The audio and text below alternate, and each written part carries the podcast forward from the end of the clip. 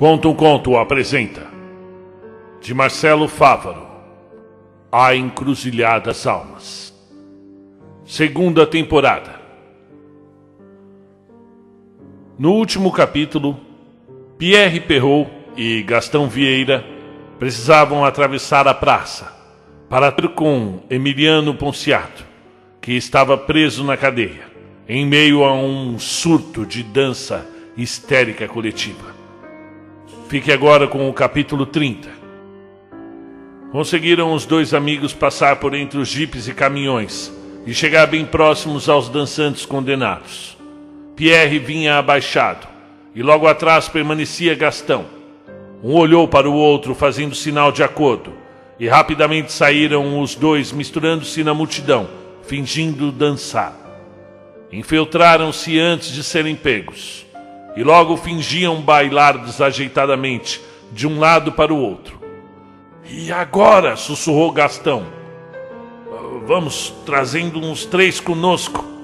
Vamos subindo vagarosamente até a entrada do cemitério e de lá agachados até a janela da cadeia. Ok, eu vou empurrando devagarinho o seu Matias do açougue e a dona Filomena. E você vem trazendo o seu Rômulo e a Marisol. E assim, quase que numa velocidade imperceptível, o comboio foi atravessando a praça, afastando-se da jabuticabeira, atravessando o coreto e finalmente se aproximando do portão da necrópole. Já estavam encostando as mãos na fechadura quando dois guardas gritaram: Ei, vocês aí! Voltem para o grupo! O senador mandou ficar todo mundo junto. Felizmente, os dois já haviam atravessado o portão sumindo pelos túmulos. A situação continuava tensa quando, enfim, chegaram aos fundos do cemitério, onde repousava a cadeia municipal, com a tradicional janela da cela com vista para as tumbas seculares, que 130 anos atrás um soldado de guerra conversava todas as tardes com um certo padre chamado Firmino. Emiliano! Emiliano! Falem! sussurrou uma voz de dentro da prisão. Vai acontecer algo muito ruim, de muito ruim na cidade. O teu pai tá doido e tá armando algo. Alguém precisa parar aquele velho. Tem muito soldado lá fora, Emiliano. Precisamos de mais gente. O povo de encruzilhada tá com medo, disse a voz entrecortada do lado de dentro da cela. Você tá ferido, Emiliano? Questionaram os dois amigos. Eles me pegaram de jeito eu não consigo andar. Busquem ajuda com Tonho Terezo. Fala com ele. Ele está lá nos Homens Negros. Ele é cavaleiro de Tumã. Vai poder ajudar. Completou Emiliano sem saber que Terezo já vinha sendo mantido sob vigília, encurralado na casa de Dona Dorinha. O que é um cavaleiro de Tumã? questionou Gastão, apoiando-se numa lápide para não cair. Encontre o sujeito e ele vai lhe dizer: Eu não posso falar muito. Eu acho que minha costela está quebrada. Desgraçados. A gente vai procurar esse homem. V vamos nos infiltrar novamente até conseguir descer a ladeira de São Tereso. É, segura firme aí, camarada. Sorrateiramente os dois voltaram à praça e precisariam incorporar a vaga de inumanos. Era necessário deixar o centro da cidade em busca do homem solicitado. Entretanto, o destacamento militar agora cercava o grupo de doentes, limitando a saída dos infiltrados. Que droga! Continua dançando, Gastão. Não chama atenção, sussurrou Pierre. O que faremos agora? O senador está vindo, devolveu o amigo. Vamos esperar. Não faz nada. E dança aí. Um pequeno palanque foi improvisado em cima de um jipe, à frente da jabuticabeira. Os vagantes babavam enquanto sacudiam seus corpos cansados. O sol esmagava seus crânios, e a cada hora de marcha uma pessoa caía desfalecida. O suor se misturava em lágrimas de quem não conseguia, de forma alguma, deixar de se mexer. Seria preciso uma força médica para internar essas pessoas, receitar-lhes fortes calmantes e monitorar suas recuperações. Mas o senador da República, Severino Ponciato, tinha outros planos. Iria ameaçá-los. Povo de encruzilhada das almas! gritou aos doentes que sacudiam em frenesi. Já esperamos tempos demais para que essa brincadeira acabe. Nenhum dos dançantes virou-lhe a face. A economia desse município vem amargando perdas incalculáveis. Nenhuma atenção. O povo trabalhador quer voltar ao suor digno cristão e Vossa Senhoria se recusam a deixar a praça. A dança continuava. As pessoas em suas casas passam fome e os senhores e senhoras estão brincando de ficar doentes, dançando e desrespeitando os bons costumes da nossa pequena cidade. Nenhuma reação. Por isso, continuou Severino, chegamos ao nosso limite. Ninguém mais vai deixar de trabalhar por conta dos vossos sacrilégios. Dou-lhe dois minutos.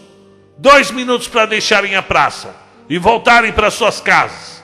Eu não vou admitir bagunça na frente da minha prefeitura. Ou saem, ou eu vou entender como uma declaração de guerra. Os doentes, tomados pela peste da dança, sequer entenderam a fala do dirigente maior do município, autoproclamado comandante interino de encruzilhada, já que o prefeito permanecia preso por ele mesmo. Era preciso manter a ordem, ele justificava. Mas ele não estava sozinho. Havia entre a população uma boa quantia de munícipes que apoiavam Severino, descrevendo-o como um salvador contra a bagunça que vinha se instaurando na cidade. A falta de pulso de Cátria o conduziu à cela, concordavam os mais abastados, que sofriam com a queda na produção agrícola diante do pânico da população com a dança. E até alguns moradores dos bairros mais humildes levantavam brados a favor do comandante, como era popularmente chamado. A fome, o desespero, faziam as pessoas acreditarem esperançosamente no próprio carrasco. E assim, o relógio do comandante Severino Ponciato já passava do primeiro minuto sem ninguém deixar a praça. Somente duas pessoas o podiam, aliás.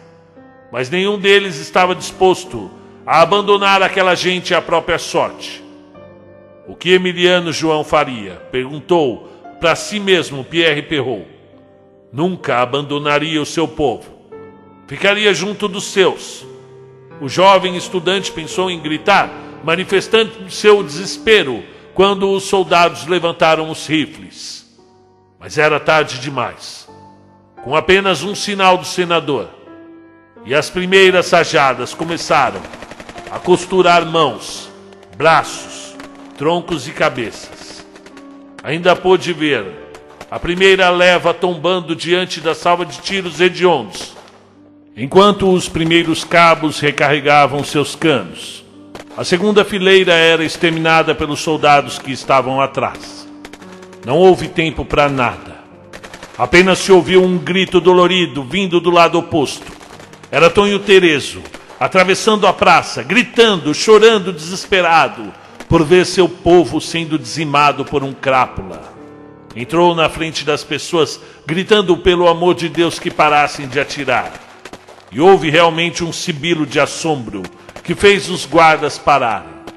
Tonho estava brilhando, iluminado pela cura de Tumã. Sebastião Freitas, soldado da infantaria de Pouso Azul, olhou para o comandante senador Severino. Este deu o sinal, e logo uma rajada de fuzil atravessou o corpo reluzente de Tonho Terezo. Seu grito foi ouvido por toda a encruzilhada, que permanecia trancada dentro de casa à chave. Tonho deu alguns passos e tombou mortalmente diante do seu povo. Pierre e Gastão estavam paralisados diante de tanto horror seu Honório, aposentado brincalhão, tomado pela doença tinha quatro dias, levou um certeiro projétil na garganta, tombando para trás imediatamente. Foi segurado por Gastão, que vinha ao seu alcance, e foi essa a sorte do jovem, porque mais dois disparos foram em sua direção, pegando o velho novamente, servindo de escudo humano para o rapaz que tombava em pânico com o cadáver de seu Honório. O mesmo ocorreu com Pierre, com a exceção de ter recebido um tiro no braço direito, levando-o ao chão imediatamente. O mesmo ocorreu com Pierre, com a exceção de ter recebido um tiro no braço direito, levando-o ao chão imediatamente. A cena monstruosa não durou mais do que três minutos. Os dois amigos podiam ouvir os gemidos das pessoas sendo executadas em plena praça pública, como na Idade Média, quando os sons bélicos cessaram. Não havia mais dançantes, não havia mais nada. Gastão, em choque, olhou aterrorizado para o amigo, que apenas pediu com o olhar para que fingisse de estar morto antes de desmaiar diante da perda do sangue. Pierre acordou com o sacolejado caminhão. Sentia falta de ar e quando percebeu, estava debaixo de pelo menos cinco corpos. Voltou os olhos para fora da composição e constatou que já havia anoitecido. Pelos buracos sentidos na pista, além das curvas numerosas que sua percepção permitia, concluiu que estavam descendo a estrada antiga, indo rumo ao Vale do Esquecimento. Tentou se mexer e sentiu uma forte fisgada no seu ombro que ainda estava aberto pelo disparo. Conseguiu a muito custo sair da pilha de corpos, que ao todo, pelo menos no caminhão em que estava, deveria facilmente ultrapassar 20 vidas ceifadas. Sentiu vontade de chorar, mas não conseguia. As lágrimas estancavam num engasgo gutural e tudo voltava para dentro dele. Era preciso sair dali e encontrar o seu amigo. Eh, cadê o Gastão? Tentou sussurrar para o amigo, mas nada fazia crer que ele estivesse na mesma composição que Pierre. Visualizou que logo atrás vinha outro caminhão, com faróis apagados. A marcha continuava, vagarosa, contínua e fúnebre. Mataram aquelas pessoas. Mataram ao menos 200 cidadãos de nossa terra. Pessoas que viveram para a montanha e agora eram carregadas como porcos Pierre Perrault sentiu toda a tristeza por aquilo e sequer conseguia lamentar a dor do seu ferimento. O que ocorrera em Encruzilhada das Almas fora monstruoso e teria vingança. Isso ele prometeu. Os caminhões estancaram próximo à curva de Carmen, local onde havia um imenso desfiladeiro, onde uma jovem apaixonada, obrigada a casar com um velho mercador, deu cabo de sua vida 120 anos antes, dando nome ao lugar. Não era coisa boa parar com 250 corpos em frente a um precipício, pensou Pierre, que conhecia bem o caminho devido aos anos que vinha estudando o poço presente dentro do Vale do Esquecimento. Os caminhões à frente haviam amontoado os primeiros corpos e já iniciavam a incineração. Pierre desejou muito que Gastão não estivesse entre os que ardiam poucos metros abaixo. Conforme a fumaça preta subia, os olhos desesperados de Perrault ardiam em um ódio infinito. Ali ele finalmente via a finalidade do ser humano na terra: odiar, odiar e ser odiado, vencer, destroçar os sonhos, matar, incinerar, jogar do precipício. Severino cometera o maior erro que talvez algum encruzilhense poderia cometer. Ganhara naquele dia um inteligente e obstinado inimigo. E este capítulo negro da história de Encruzilhada das Almas iria mudar definitivamente a vida de Pierre Perrault, filho de pais sumidos, sobrinho do viajante temporal, o professor Bernardo, e neto do grande Belarmino Perrault um dos primeiros moradores da cidade, grande parceiro de Emiliano Ponciato, fundador, e valente guerreiro no combate armado ao lado da capitã Célia, além de fundador da Universidade de Mata Cruzeiro. No decorrer dos anos, a família Perrault foi ultrajada, usurpada e teve seu ouro e prestígios reduzidos ao pó. Tornaram-nos tão pobres que, de uma das famílias mais ricas das Minas Gerais, os Perrault atualmente mal tinham o que comer, vivendo Pierre de ajudas esporádicas dos amigos e conhecidos, comovidos pelo anseio do jovem à ciência e à tecnologia.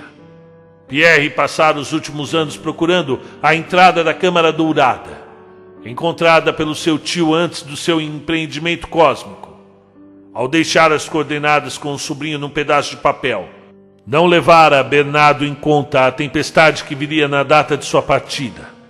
E quando voltara, 17 minutos depois, já infartando e extremamente aterrorizado pelas coisas que viu durante sua estadia em outras linhas temporais, o tio não se prendeu a este minucioso, mas importante detalhe. E assim, legando o seu sobrinho, que na época ainda era um adolescente, a tempos sombrios e dificultosos. Agora, um homem feito e cheio de ódio, Pierre Perrault, dedicaria seus próximos anos a destruir Severino Ponciato e mostrar a todos qual era sua verdadeira índole. Os corpos desciam em chamas pela pedregosa montanha, e a vez de Perrou vinha chegando. Uma nuvem negra subia e o cheiro de carne queimada entrava nas narinas de Pierre, a ponto de fazê-lo passar mal. Ninguém poderia crer que, em meio aos mortos, ainda respirava Gastão Vieira, seu amigo de infância e companheiro da empreitada, que culminou com o testemunho do capítulo mais sombrio da cidade. Conseguiu segurar a mão do parceiro e com muito custo, pois doía-lhe o ombro perfurado, trouxe Gastão à superfície do monte de cadáveres. O que aconteceu, pelo amor de Deus? murmurou Gastão, segurando firme o rosto de Pierre. Foi um massacre. Foi um massacre horrível. Ele não podia ter feito isso, pois ele vai pagar. Conseguiram por fim se jogar atrás dos arbustos rasteiros e pouco mais adiante pularam no Rio das Almas, deixando a correnteza os levarem sentido a Cruz Verde. Gastão Vieira teria uma tia por parte de pai que os receberia na cidade vizinha.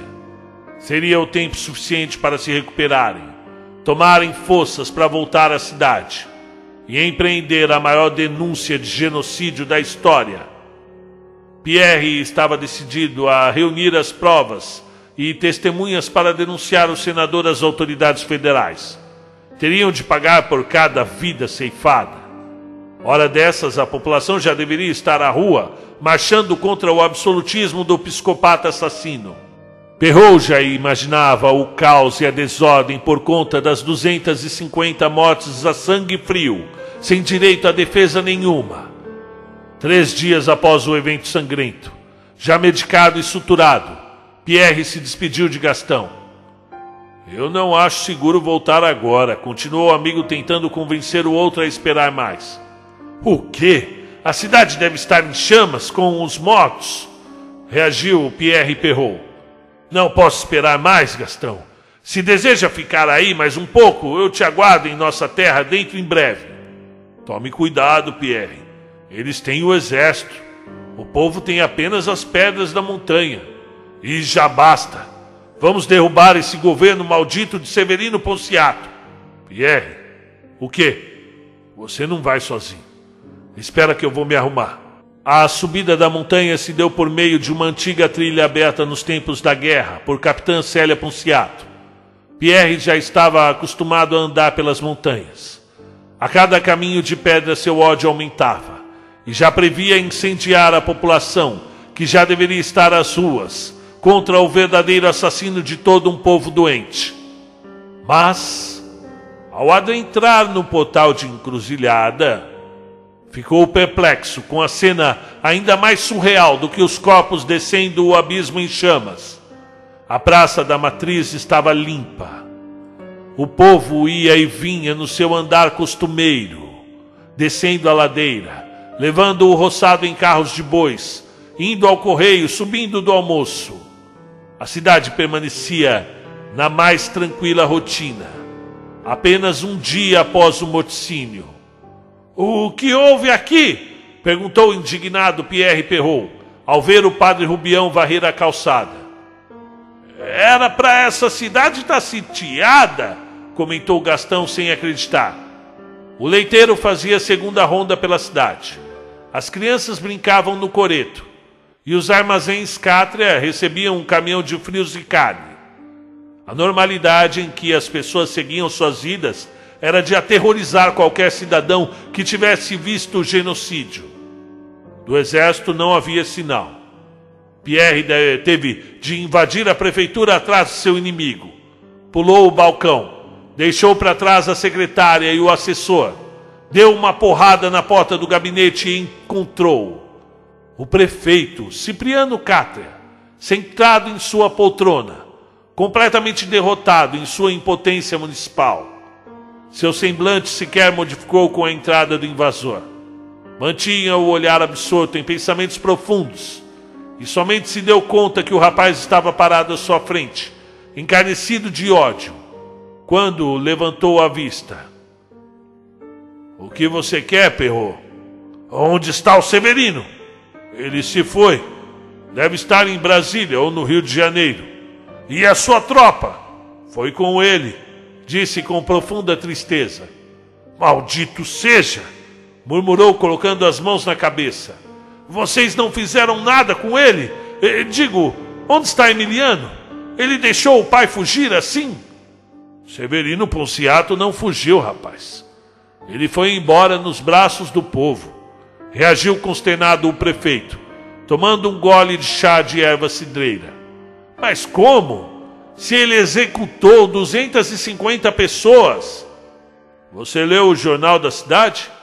Olha, jogou o encruzilhense da manhã naquele mesmo dia. Severino Ponciato salva a cidade da peste. Ora, isso é uma mentira e todos sabem disso. Eu sei, todos sabem, falou o homem desanimado. Mas o povo tem medo, menino. E alguns sofreram verdadeiras lavagem cerebral. Se sentem mais seguros com Severino do que a solta com a doença. O homem resolveu o problema, saiu daqui aplaudido, fascista nojento, e as famílias dos mortos calaram-se, voltaram ao trabalho, persuadidos de que foi a vontade da providência divina, comentou o prefeito andando pela sala. O povo tem medo, perrou. Precisa se alimentar, viver, trabalhar.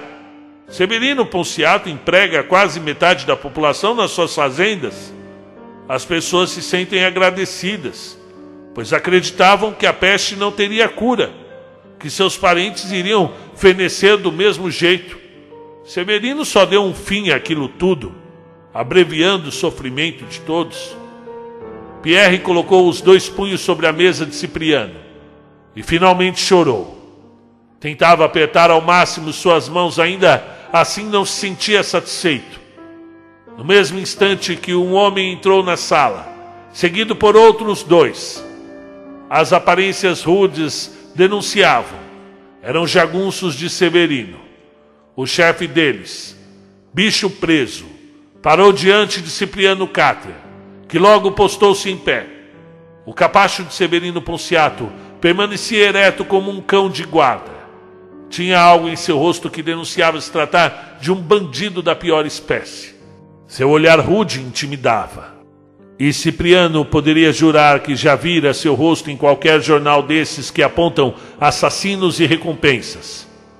Seu maxilar lembrava uma escavadeira de ferro antiga, e suas mãos beiravam a hediondez gutural dos abatedores de animais.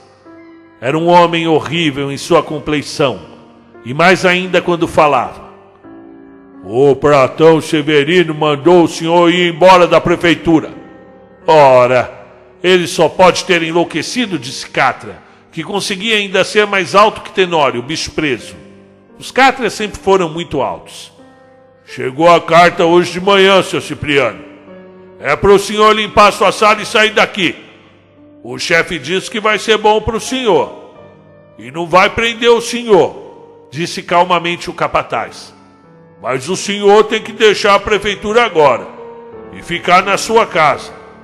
Cipriano Cátria iria convocar sua guarda municipal, que contavam com dois homens, o Linhares e o Barba, mas nenhum dos dois permaneciam em seus postos e nem iria adiantar muito.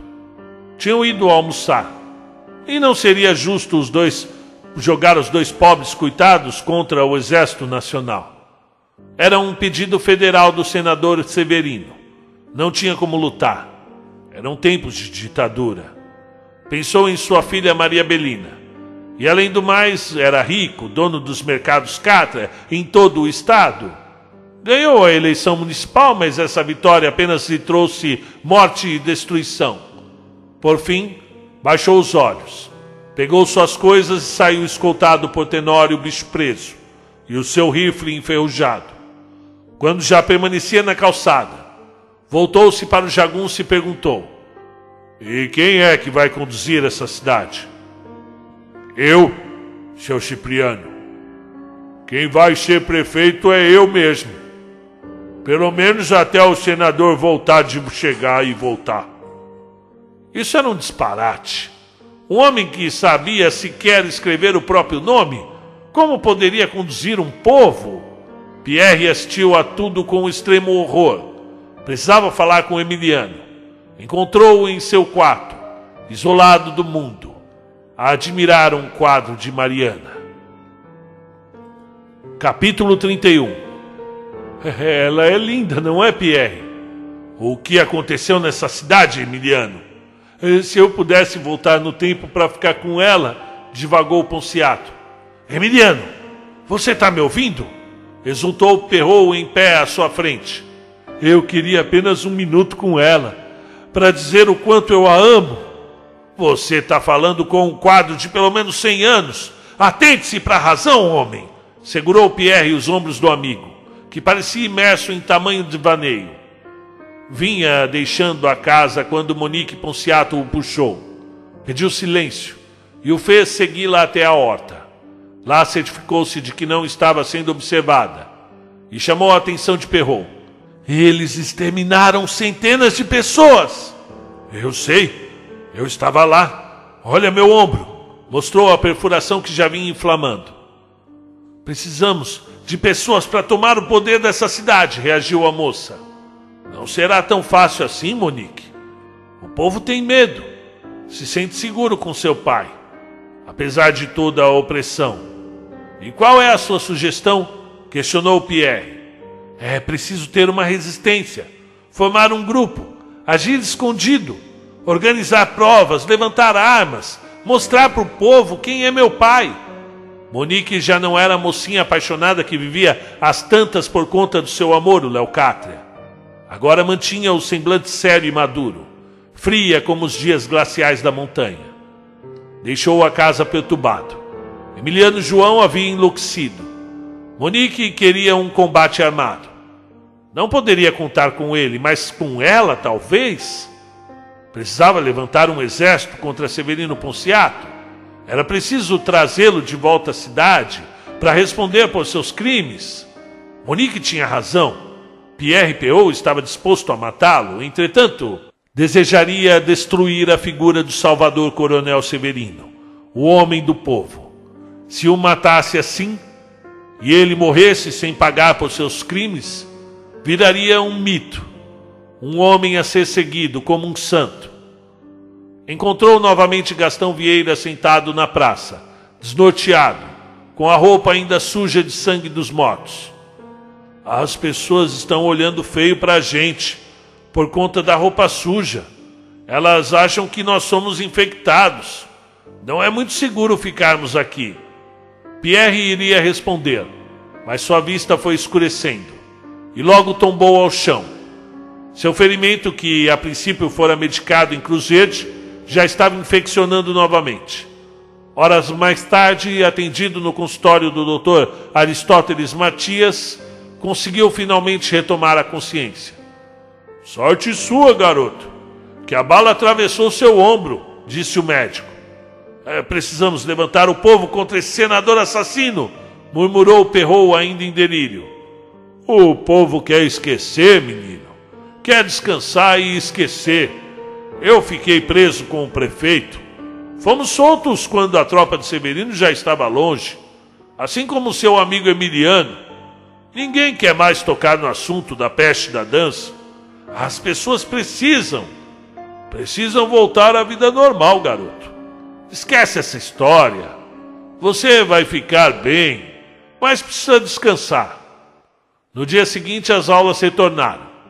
Ainda na mesma semana, os dois jornais noticiaram que, agora 50 oficialmente, 50 pessoas doentes foram conduzidas à capital, onde tiveram o tratamento adequado.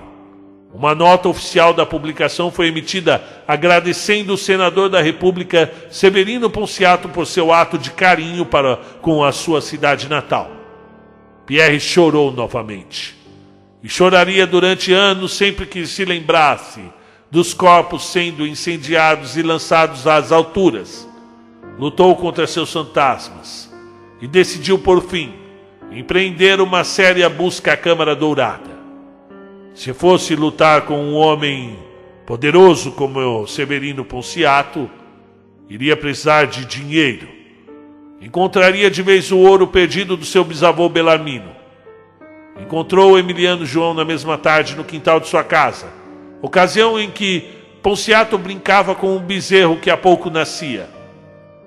Vejo que está quase refeito dos ferimentos que lhe fizeram na cadeia Emiliano João Ponciato permanecia entretido com o novilho. Eu vou empreender mais uma busca à Câmara Dourada, avisou Pierre. Irá sozinho, respondeu Emiliano, segurando o bicho em seus braços. Não vai querer participar da jornada? A Câmara pertence às nossas famílias. Considere então apenas a sua. Eu abdico completamente da busca. Pode ficar com todo o lucro da empreitada. Eu tenho coisas mais importantes a fazer. Continuou a ponto de rolar com o filhote no chão. Eu preciso do diário do seu tataravô Emiliano I.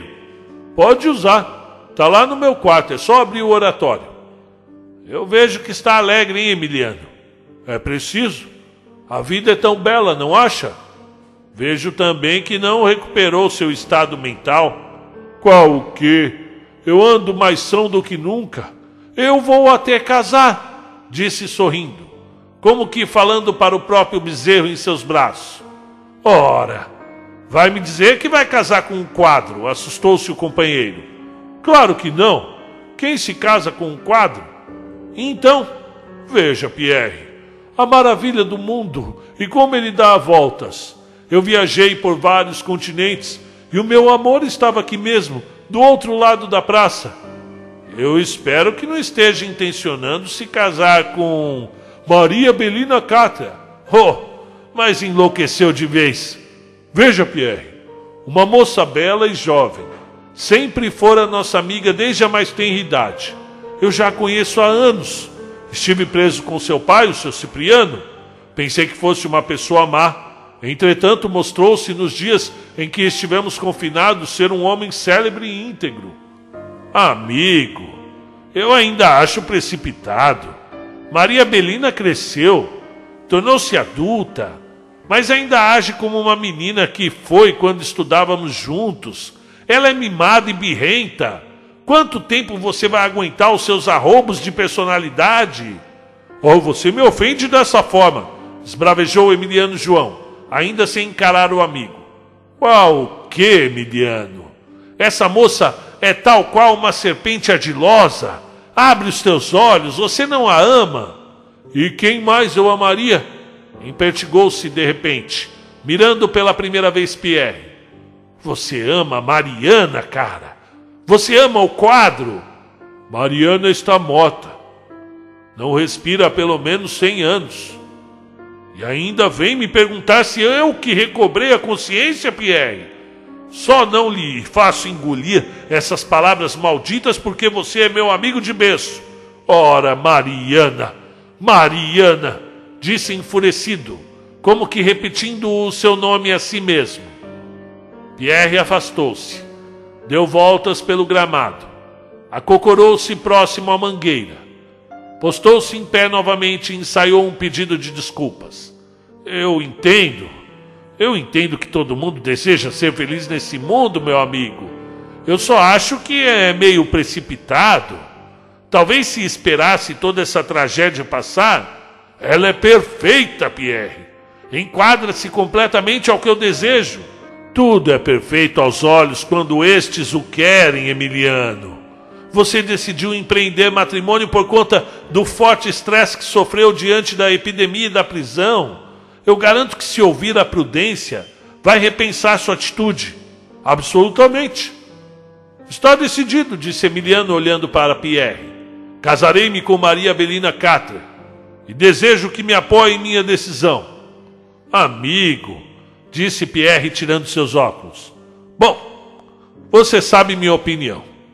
Entretanto, apesar de ter um ódio mortal por seu pai, você é meu melhor amigo. Te considero um irmão.